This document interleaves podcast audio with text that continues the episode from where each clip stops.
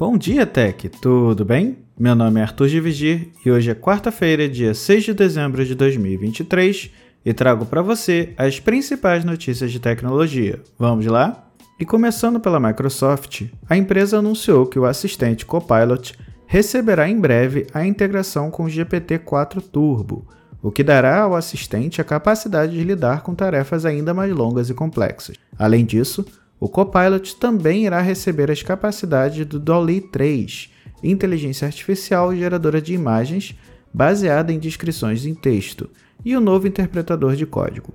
O GPT-4 Turbo é uma versão aprimorada do modelo GPT-4, agora otimizado com informações mais recentes e capaz de interpretar prompts de até 128 mil tokens. A Microsoft não deixou claro como a integração vai melhorar a Copilot, mas o modelo deve entregar respostas mais completas e mencionar informações mais precisas. Além disso, a ferramenta Deep Search incorpora o poder do GPT-4 para entregar resultados mais precisos para buscas complexas no Copilot. Agora falando um pouquinho sobre a Meta, empresa mãe do Instagram, Facebook, WhatsApp e Threads. A empresa anunciou que a integração entre os mensageiros do Instagram e do Facebook irá acabar a partir de meados de dezembro de 2023. A união entre os mensageiros foi lançada em 2020 com o objetivo de facilitar a comunicação entre usuários da rede da Meta, impulsionar a popularidade do Messenger e facilitar o desenvolvimento de novidades para a plataforma. A mudança não afetará a troca de mensagens, que continuará funcionando em todas as plataformas. Os papos de contas de diferentes redes serão mantidas em um modo somente leitura e os chats com contas do Instagram não serão transferidos para as mensagens diretas do aplicativo. A integração dos mensageiros serviu também para dificultar ordens judiciais de reguladores comerciais para separar o Instagram do Facebook, já que com a unificação seriam praticamente um único serviço. No entanto, não foi divulgado a data exata para o fim da integração dos mensageiros, e é possível que a mudança seja implementada de forma gradativa. Portanto, é importante que os usuários se mantenham atentos às conversas que mantêm no mensageiro do Meta. E entrando nos sistemas operacionais de smartphone, o Google divulgou oficialmente a descoberta de uma nova vulnerabilidade grave no Android. A brecha no sistema operacional foi confirmada na edição de dezembro de 2023 do Boletim de Segurança do Android. A brecha CVE 2023 40088 é considerada de gravidade crítica pelo alto risco de invasão a aparelhos. Ela envolve processos da conectividade Bluetooth que podem ser burlados por usuários mal intencionados. Se explorada, a vulnerabilidade permite que o invasor execute execução remota proximal adjacente de código sem a necessidade de privilégios de execução adicionais, sem autorização da vítima. No entanto, o Google considera difícil a exploração dessa falha. Para que isso ocorra, o criminoso precisa estar fisicamente próximo do alvo, pois a invasão envolve conexões sem fio de curta distância, como Wi-Fi, Bluetooth ou NFC. A atualização de segurança que corrige o bug para as versões Android 11, 12, 12L, 13 e 14 já foi confirmada pela empresa.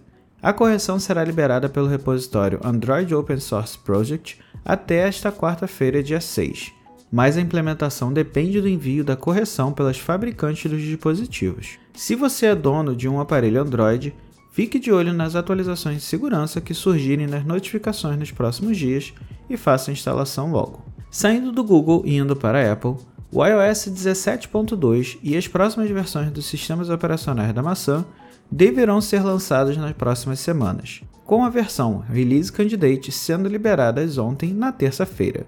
Um dos destaques do novo iOS para os iPhones 13 e 14 é o suporte à recarga T2, que aumentará a eficiência dos carregadores e permitirá recargas mais rápidas. Os primeiros carregadores com suporte deverão ser vendidos ainda este ano.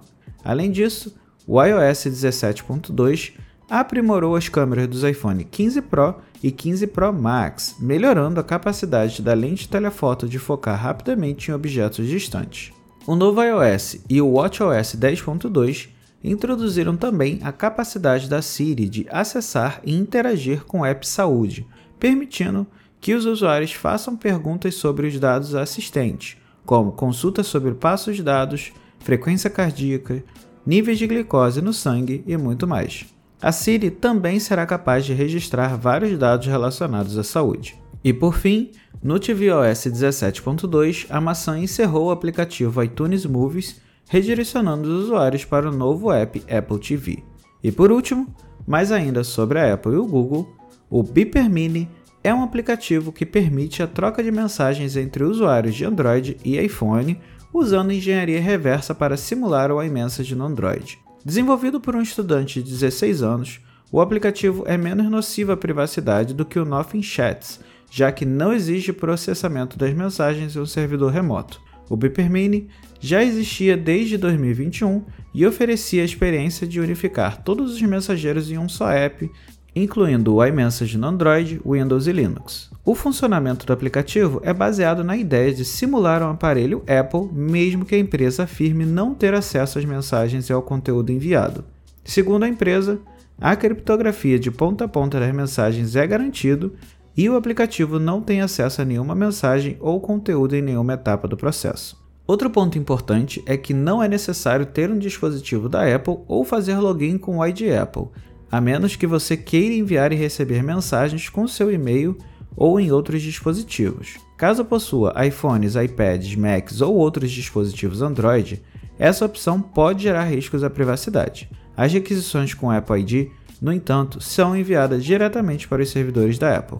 Novamente, fica aqui um parênteses. Eu particularmente não recomendo que você use o seu Apple ID em um aplicativo do tipo, mesmo que ele tenha o código aberto. O Beeper Mini possui os principais recursos do iMessage como recibo de leituras, status de digitação, envio de mídias com resolução original, edição, reações e respostas a mensagens, áudios e até grupos. As notificações push são geradas por um serviço separado conectando seus servidores da Apple, mas as credenciais para as notificações são mantidas de forma segura. O aplicativo é compatível com outros mensageiros, além de ganhar compatibilidade com SMS e RCS e para outras plataformas como Windows e iOS. O serviço custa 2 dólares mensais e tem um período de teste grátis de 7 dias. Agora não resta esperar para ver quanto tempo a Apple irá se manifestar de alguma forma para impedir o funcionamento do aplicativo. Bom, pessoal, por hoje é só.